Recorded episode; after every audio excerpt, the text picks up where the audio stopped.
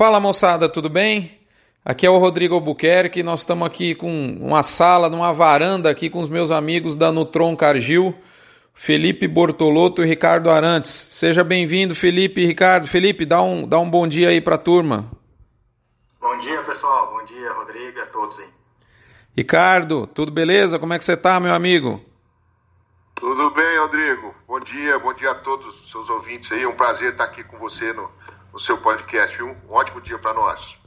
É isso aí, moçada. Nós estamos aqui no momento que a gente grava isso, é no início do dia, então é um bom dia. Às vezes você vai estar escutando isso aí à noite, então vai um boa noite para você também. Tem estresse não.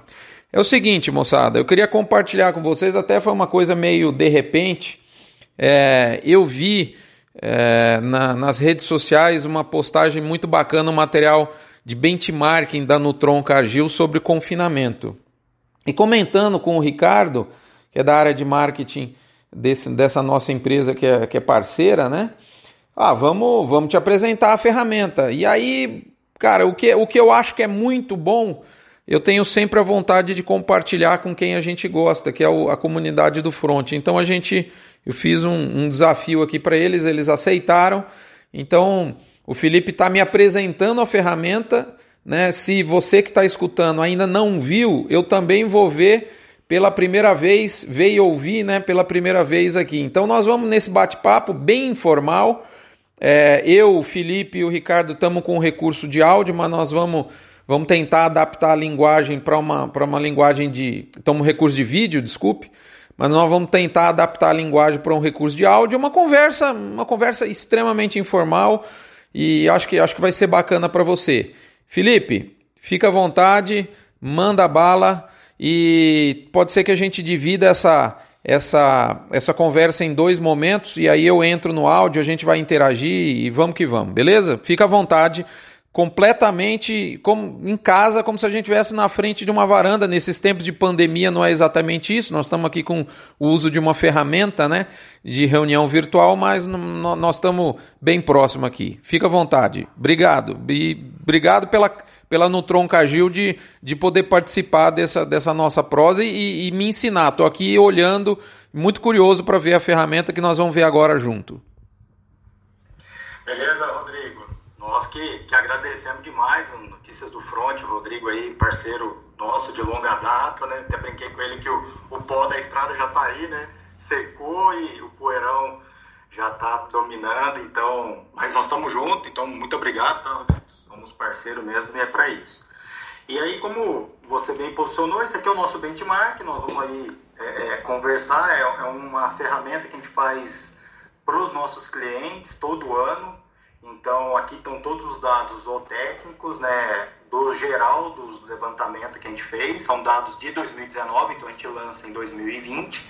Né, e é um material que a gente está divulgando, todo cliente que participa ele recebe individual o material impresso e também a apresentação com os dados dele, é sigiloso, e aqui é os dados gerais, que, que é só para a gente discutir e, e, também tomar decisão. Então, estamos dentro de casa, interrompa aí na hora que você achar pertinente, tá, Rodrigo?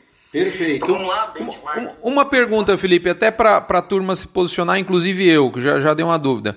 É uma ferramenta específica dos clientes e vocês coletam é, ao longo de uma safra, me, me dá o, o, o timing, a, a, questão temporal, não sei se está mais para frente na apresentação aí, se tiver, você deixa para frente.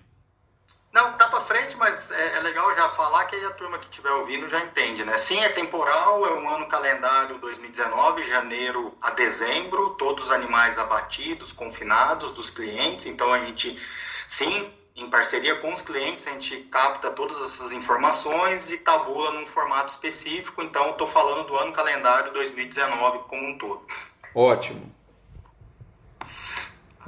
Então, é, a gente entrega isso como realmente um comprometimento com os clientes. Então, a gente faz um contrato, tá, Rodrigo? É feito um negócio assim: você quer participar do benchmark Cargill? Esses são os benefícios, você vai ter esse tipo de informação na mão, é feito um contrato e a gente, ao final, a gente entrega para mostrar que a gente é, realmente é uma empresa que entrega o que foi prometido. Né? Então, a gente tenta levar para os clientes os resultados ou técnicos econômicos do mercado para justamente o cliente pegar essa informação e poder tomar decisões para o próximo ano dele, do que está se planejando e fazendo e aprender aprender com técnicas que às vezes um vizinho ou um cara de uma outra região está fazendo e ele pode se perguntar por que não fazer para melhorar meu negócio. Né? Então a gente encara o benchmark dessa forma, né? sempre muito comprometido em entregar o que foi prometido. Né? E aí a gente sempre começa a, a mostrando um pouquinho do histórico do, do, benchmark. O benchmark na Cargill ele começou em 2016, né? É, ele começou com 111 mil cabeças em 2016 e a gente foi evoluindo para 300 mil, 320 mil, e esses dados que eu vou te apresentar, Rodrigo, de 2019, a gente conseguiu um acumulado de 417 mil cabeças, tá?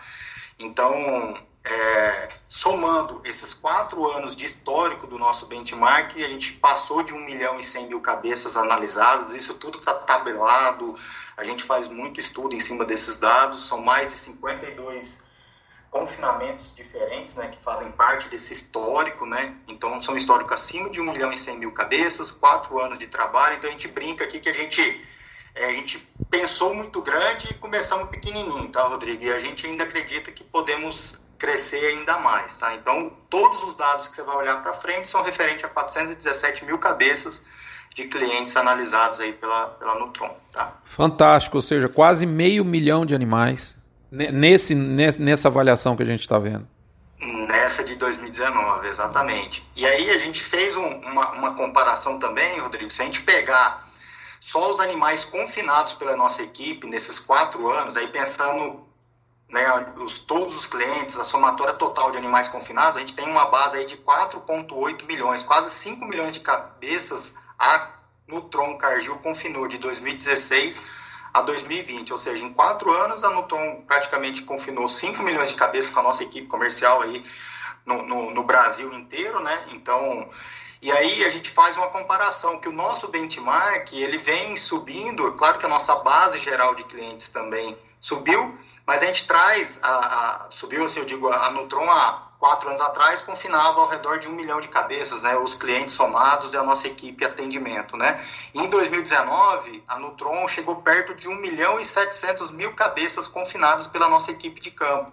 Então, somando aí todo, todo o nosso, nosso exército aí no campo, somando os nossos clientes, a gente tem uma base de animais confinados aí de 1 milhão e 700. Desses 1 milhão e 700, Rodrigo, 417 fizeram parte do benchmark. Então, a gente gosta de trazer isso aqui uhum. para mostrar mostrar que é uma amostragem de 25% dos nossos clientes, né? Então não é assim, de novo, é só para mostrar que é um retrato, né, que faz parte aí de 25% dos nossos clientes que foram analisados no benchmark. Né? Perfeito. Então, para contextualizar bem aí o, o, o número, né?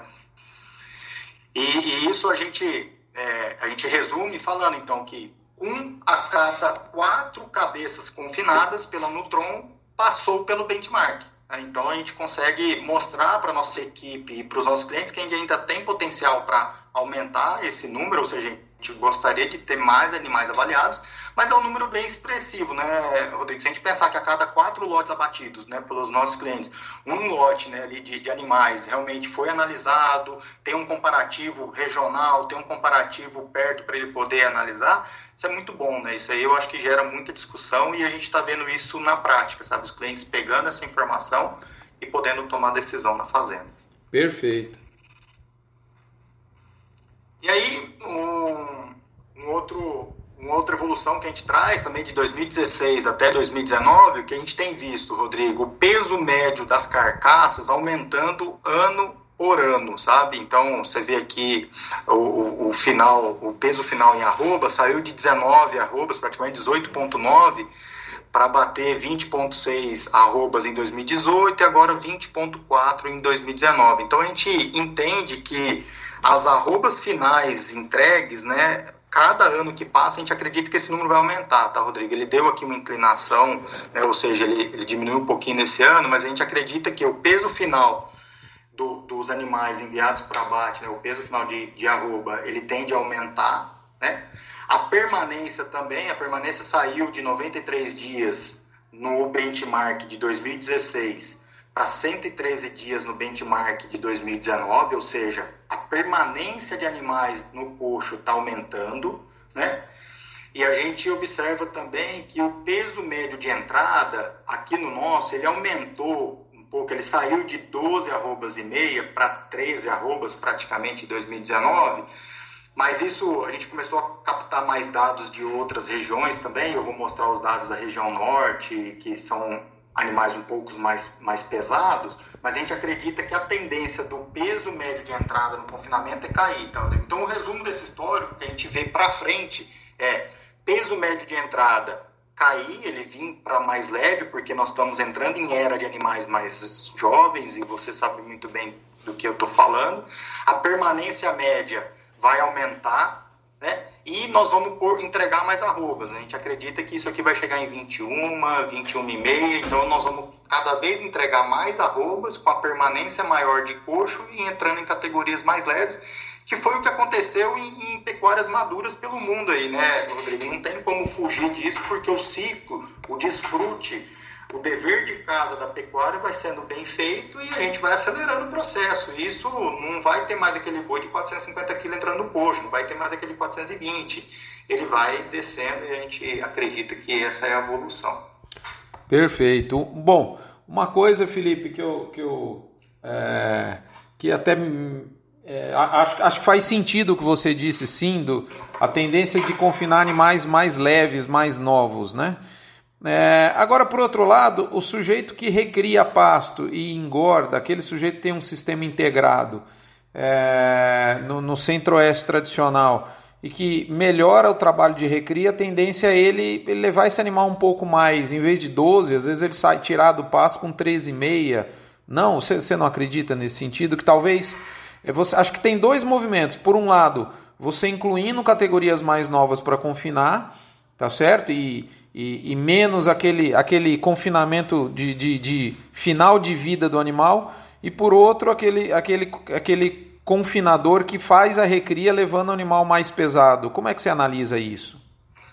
É, ótimo, ótimo comentário, Rodrigo. A gente vê isso aí sim, né? Tanto é que alguns dos dados aí que esse ano foram com peso maior, a gente vê o pessoal que fez um bom dever de casa na recria, sabe? Então a gente vê que o cara fez um bom investimento, fez uma boa recria, ele traz animal mais pesado sim, 13 arrobas, 14 arrobas, é, é fato, né? Mas o que a gente vê é que esse cara, na hora que ele for se profissionalizando mais, o que a gente acredita é que esse animal que já tiver embalado de 420, 450, ele vai para terminação intensiva a pasto mesmo. Ele vai para o TIP, ele vai para o SEMI, ele já mata, porque é um animal que realmente a performance dele não é igual um animal de 330 ou 360 quilos na questão de conversão e, e dados zootécnicos dentro, da, dentro, dentro, do confinamento, né? Então, o que eu acredito, né, e a gente trocando ideia, é, é, é vamos falar, não é um achismo, mas é o que a gente discute bastante, aí cada técnico pode ter uma opinião, mas eu acredito que esse cara que ele tiver o modelo dele de produção e ele tiver essa ponteira de gado, ele já vai passar para o TIP, já vai matar ela dentro do ciclo, dentro do, do, do pasto mesmo, e ele vai pegar os animais do meio, ali, ou mais, mais leves, e aí sim fechar esses animais, até mesmo contando, eu vou mostrar um pouco dos dados da conversão alimentar do animal mais jovem contra o animal mais velho, né? Então, uhum. tem que lembrar que é o famoso empurrar caminhão morra acima, né? Então, nós temos que pensar bem nessa estratégia aí, mas ótima pergunta. Eu acredito que vai nesse rumo. E aí, o volume total, Rodrigo, que eu acredito, é nessa tendência do mais leve. Então, pro confinamento, acho que o volume maior vai ser essa tendência do animais mais leves. Vai ter sim o cara que vai estar tá fazendo o bom dever de casa e trazendo mais pesado em cada ano, mas o volume total pesa mais pro, pro mais leve, sabe? Entendi. Não, beleza. Mas é um ótimo, ótimo, ótimo comentário aí. Tocando o barco aqui, Rodrigo, então aí nós vamos entrar agora nos dados 2019 reais, eu trouxe só o histórico, né? E agora vamos entrar realmente dentro do, do, do 2019 que a gente lançou agora em 2020. São 417 mil cabeças, é, 44 confinamentos, tá? Então são 44 plantas de confinamentos ao redor do Brasil e uma do Paraguai. E de um total de 36 clientes, tá, Rodrigo? Então, na verdade, nós temos aqui 36 clientes que perfazem 44 confinamentos, porque alguns clientes podem ter duas, três plantas de confinamento, certo? Pegando então o nosso número de 417 mil cabeças confinadas e a gente fazendo um comparativo pelo dado lá do Maurício, do, da Tenagro, a gente, ela lançou ano passado, a Tenagro 2020 lançou o dado de 2019 falando que o Brasil confinou 6 milhões de cabeças aproximado. Né? Então, se a gente pegar 417 e dividir pelos 6 milhões, nós temos 7% de participação desse benchmark no mercado nacional. A gente também acredita que isso é um número bem relevante, tá, Rodrigo? É, a gente até brinca que tem muito Ibope aí, ou muito outro tipo de, de pesquisa que solta resultado com muito menos participação de representação, né? Imagina você ter um dado com 7%, a gente acredita que é um, um dado bem, bem representativo. Né? Certamente, bacana. Né? É, é, assim, a gente, e a gente quer, como eu te falei, nós, nós, nós sonhamos grande e começamos ali pequeno, 111 mil, e hoje estamos com 417 e queremos aumentar nossa base aí, sempre com muito critério e muita confiança nos dados, tá? Então isso é, é premissa básica, né? Nós não queremos crescer a qualquer preço ou a qualquer custo. Nós queremos crescer o benchmark com dados fidedignos, dados que eu possa sentar na frente de qualquer cliente e discutir o dado, né? Perfeito. E aí, entrando então na base de dados, a gente sempre tenta trazer como é que é a, a, a dispersão das raças, porque é a primeira pergunta que o produtor faz. Né? Ah, mas esses dados aí, o desempenho é só gado branco? É gado né, é, é colorido? É gado é F1? O que, que é? Então, a primeira coisa que a gente traz é qual que é a composição racial desse benchmark. Né? Então, nesses dados aqui que você vai ver, de 2019, das 417 mil cabeças, 55% dos dados são Nelore, tá? Então, toda vez que você olhar desempenho daqui para frente, a gente for olhar, tem que lembrar que a base geral, 55% dos animais são Nelores, 16% são composto, que aí é aquela que não dá para a gente cravar muita raça, né? Cruzado leiteiro tem 11% dos dados de cruzado leiteiro, 9% dos dados de anelorado, 7% dos dados de cruzamento industrial e 1% dos dados de ambos puro mesmo, que é um pessoal que tem ambos e, e aí compôs 1% da base, tá? Então a gente gosta de trazer isso aqui, eu até brinco, Rodrigo, que isso aqui não é fácil fazer, é bonito ver na hora que você vê no papel, né? Ah, a composição racial, agora você ah, tem muita experiência no campo e sabe o quanto que você pegar uma análise de dados e ter certeza da raça daquele lote ali, né? O cara colocou Nelore. Quando é Nelore é fácil, né? Tá lá, eu sei que tem um monte de tipo de Nelore, né, turma? Eu sei que vai vir, tem o Nelore barbeludão, bonito, boa de profundidade, tem o, o Nelore mais curtinho, canela mais alta, enfim. Mas, classificado como Nelore. Agora, quando começa Nelorado, né, então será que, é, será porque tinha um meio cupim ali, quantos por cento do lote, era 100% Nelorado, será que não tinha 30% Nelore aqui no meio? Pode vir vários questionamentos, é muito difícil trabalhar, a gente tentou padronizar, né? Então, a gente já vai trabalhando isso nos clientes ao longo do ano, entrou no confinamento, a gente classifica a raça, está no sistema, e depois quando a gente consegue trazer para a base de dados, a gente consegue classificar é, com um pouco mais de exatidão. Mas não é fácil o trabalho não, e aí eu tenho que parabenizar aqui a equipe nossa, né? Eu esqueci de falar no começo, mas tem toda a equipe nossa de, de back-office lá, Rodrigo, que ajuda, né? O Tadeu, Natália, Mário, Pedrinho Fonseca, tá todo mundo envolvido nesse material aqui, né? E, claro, os clientes e os coordenadores nossos de campo que coletaram todas essas informações, né? Então, é um trabalho aí de muitas mãos, né? Uhum. E aí a gente traz também o, o, sistema produtivo, né? Então tem clientes nesse benchmark que fazem recria e engorda, tem cliente que é do ciclo completo, tem cliente que só faz engorda. Então tem tudo que é tipo de idade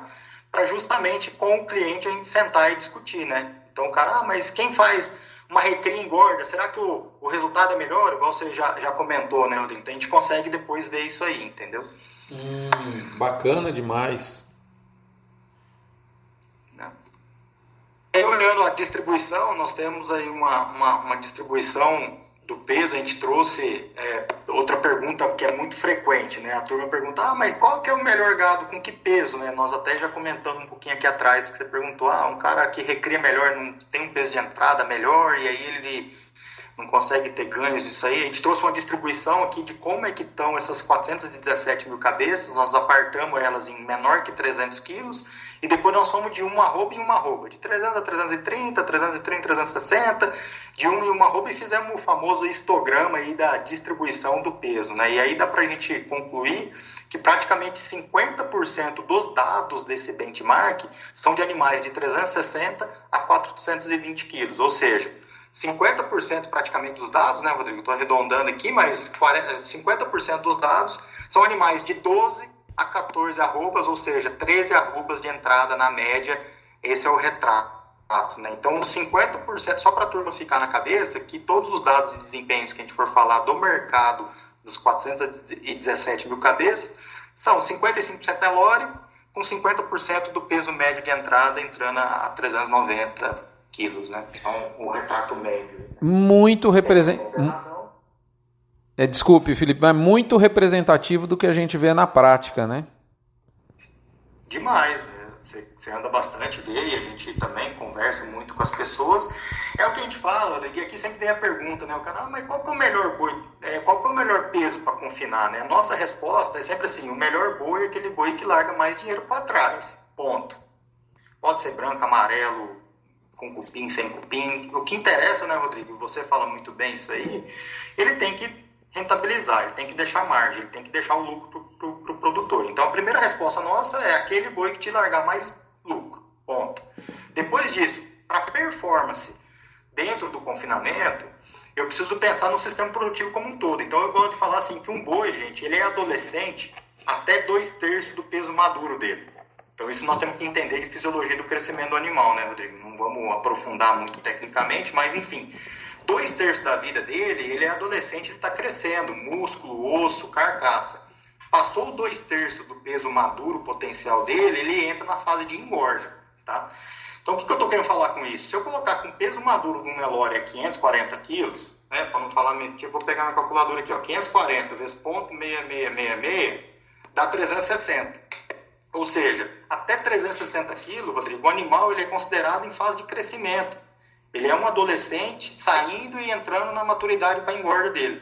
Então, se o cara olha o sistema produtivo como um todo dele, ele, tinha, ele teria que maximizar a cria dele até os 360 quilos. 360 quilos acima é considerado animal engorda. Um animal engorda, ele começa a depositar gordura, ele começa a ter outros eventos dentro da fisiologia dele que tornem menos eficiente um pouco. Eu tenho que tratar bem da dieta dele, aí é energia mesmo, e aí a gente começa a entrar numa outra discussão.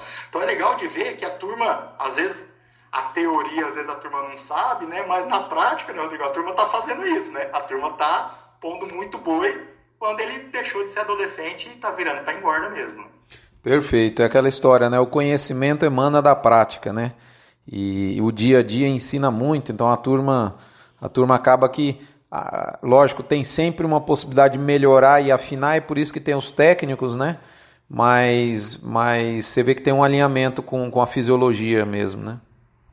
Tem, tem. E aí depois é sistema produtivo, né? Aí cabe o produtor entender o ciclo dele e acelerar ou desacelerar e montar a estratégia dele, né?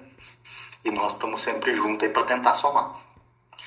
E aí depois a gente pegou os dados, e também outra pergunta frequente, ah, mas aí dentro tem dado de boitel, dado de prestador de serviço, de boi próprio, então a gente traz aí que 75% dos dados gerais são de animais próprios, ou seja, são animais que a pessoa comprou e já está dentro da fazenda, ou ele mesmo comprou para ele engordar, né? então são bois próprios, 75% dos dados e depois 12% dos dados, né, 12%, 12,417 mil, é, são a parceria clássica, aquela troca de arrobas, a parceria clássica.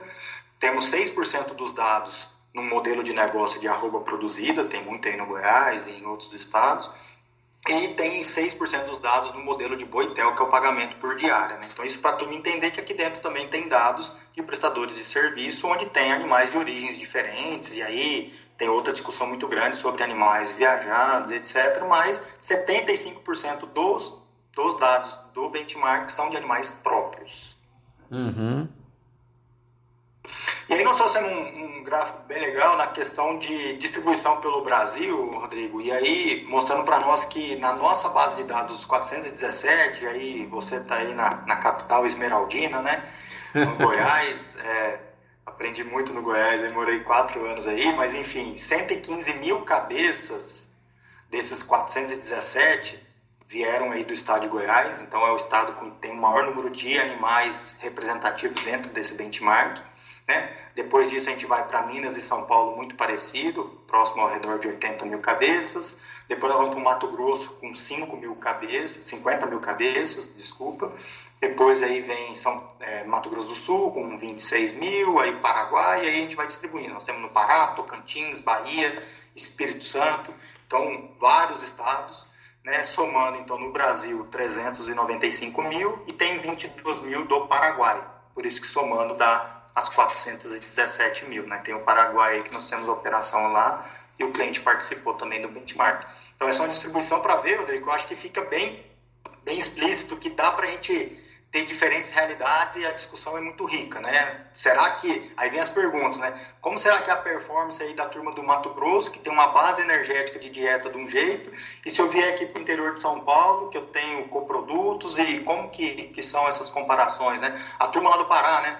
Que tipo de ingrediente que tem lá no Pará, fontes proteicas, né? É, lá é mais difícil um pouco de você atender com fontes tradicionais de proteína, né? A gente tem que buscar outros recursos, Tocantins, enfim é um apanhadão do Brasil mesmo, né?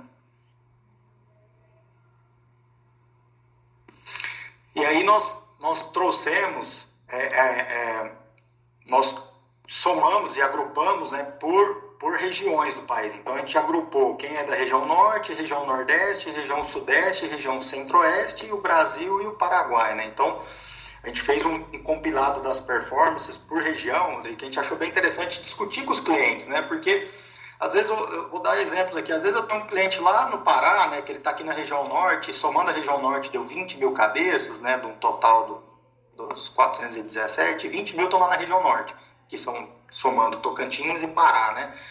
Aí eu tô lá com o peso médio de entrada de 440 quilos, então é o que eu te chamei a atenção lá no começo, né, que dos dados nossos do norte, o peso médio de entrada foi maior. Se você pegar o peso médio de entrada do centro-oeste, ó, 380.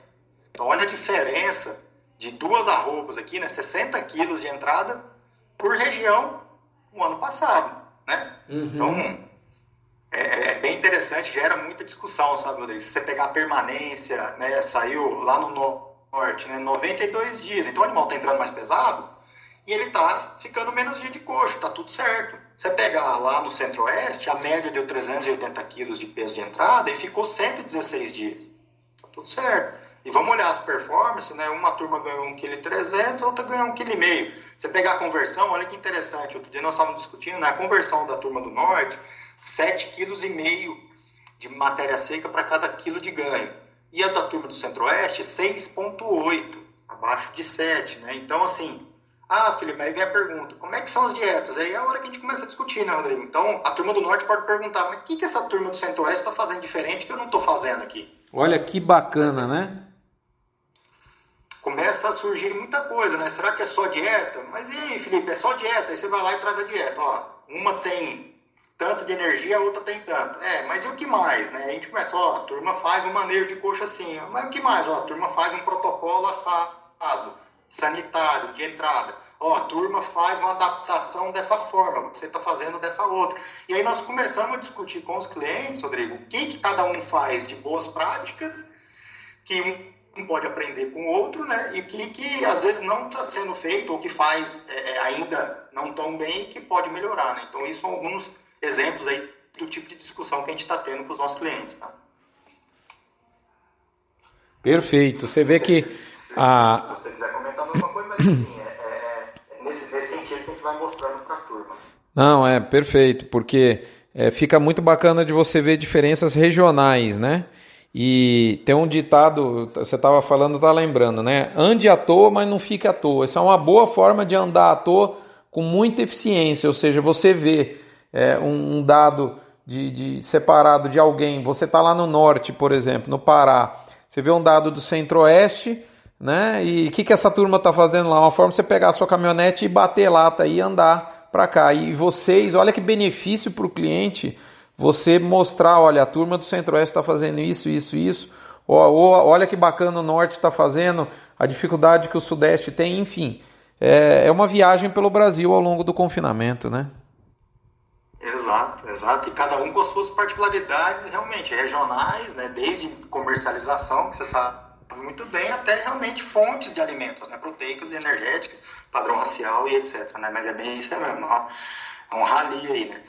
E aí a gente, é, é, para os clientes, tá, Rodrigo, a gente traz as divisões de toda a parte zootécnica, zootécnica tendo o dado do indivíduo, que seria do cliente, né, que aí é dele, é confidencial, mas quando a gente entrega o relatório para ele, tem o dado dele, né? Então, se o Rodrigo tivesse sido, tivesse participado com os dados, o Rodrigo ia receber um dado que ia ter o dado dele, do confinamento do Rodrigo, aí teria o top 5 que a gente traz aqui, né? E traz o geral do mercado. Então, sempre o, o cliente nosso, o parceiro que fez parte do benchmark, ele recebe sempre três colunas para todos os indicadores zootécnicos e econômicos. Então, ele vai conseguir enxergar o dele, do lado vai estar os top 5, que é os caras que estão com os melhores índices, e na outra coluna vai estar o, o, o geral do mercado todo, para ele poder ver se ele está, primeiro, acima ou abaixo da média do mercado, e depois ele consegue ver, o, tem os top 5, o que, que esses caras estão fazendo diferente do que eu não estou fazendo, né, Rodrigo? Então, eu tenho aqui os nossos top 5 somado deu 35 mil cabeças, então num cenário de 417 a gente conseguiu é, condensar em 35 mil, mil cabeças no top 5. E como que a gente elegeu? É outra pergunta que a gente traz aqui. Ah, como que faz para ser membro do top 5? A gente fez uma, uma, uma, avaliação, Rodrigo, dos resultados de eficiência biológica, ganho de carcaça diário e arrobas produzidas. Então, esses três indicadores com pesos iguais, tá? um terço de peso para cada um, né? Mesma, mesmo peso, a gente fez a, a, avaliação e elencamos os cinco melhores usando esses três indicadores. Mas por que, que vocês pegaram esses três indicadores? Porque a gente foi discutindo assim, ah, adianta eu ganhar muita arroba, mas ser ineficiente na, na, comida, né, gastar muita matéria seca? Não, não adianta. Então tem que ter algum viés de, de conversão, colocar uma eficiência biológica. Ah, mas é, adianta eu, eu ganhar bastante ganho de peso de carcaça, mas ficar um tirinho curto e produzir pouca arroba? É, não faz muito sentido, né? Porque o cara tem que ter produção de arroba, né? Eu posso fazer uma arroba produzida bem barata, né, Rodrigo? Mas produzir pouca arroba, aí não... não é, é, o viés de produção precisa estar linkado nisso aí, né? Então, é, a gente fez essa metodologia, cada ano tem melhorado, essa aqui foi a de 2019, a gente acredita que para o ano que vem a gente vai melhorar também, mas assim que a gente elencou os cinco melhores, é, é, os top five, né? Então, todos os indicadores aqui eu consigo ver é, sempre os top 5 e sempre o, o, geral do mercado como um todo. Né? Então, serve para isso eu consigo ver ganho de carcaça, roupa produzida, peso de entrada, dias de coxo, e aí todos os indicadores. Né? Então, a metodologia é, é sempre a, a mesma. Tá? Vamos fazer o seguinte, Filipão, para dar, dar curiosidade na, na turma, vamos fazer esse, esse nosso podcast, como a gente tinha alinhado, em número 1, um, número 2, né? Para a turma ficar curiosa aí, o que, que é o, um top 5 do ganho diário de carcaça de arroba produzido deficiência biológica, você vai, você vai ficar curioso e você vai ver daqui a pouquinho ou daqui um, uns dias no, no episódio 2, que eu vou continuar a gravação aqui agora com o Felipe, mas você vai ficar aí na, na, na curiosidade. Vou, vou deixar essa. Igual novela, né? Acaba a cena dos próximos capítulos, sempre tem uma cena quente. Como a gente falou em top 5 Filipão, então segura aí um minutinho, eu só vou interromper, nós já voltamos aqui na gravação. E você que está nos acompanhando, aguarda que daqui uns dias ou daqui um tempinho, né, entre a divulgação do episódio 1 e episódio 2, você vai iniciar o 2 já no top 5, beleza? Felipe, continuamos daqui a pouquinho, tá certo? Combinado. Segura aí.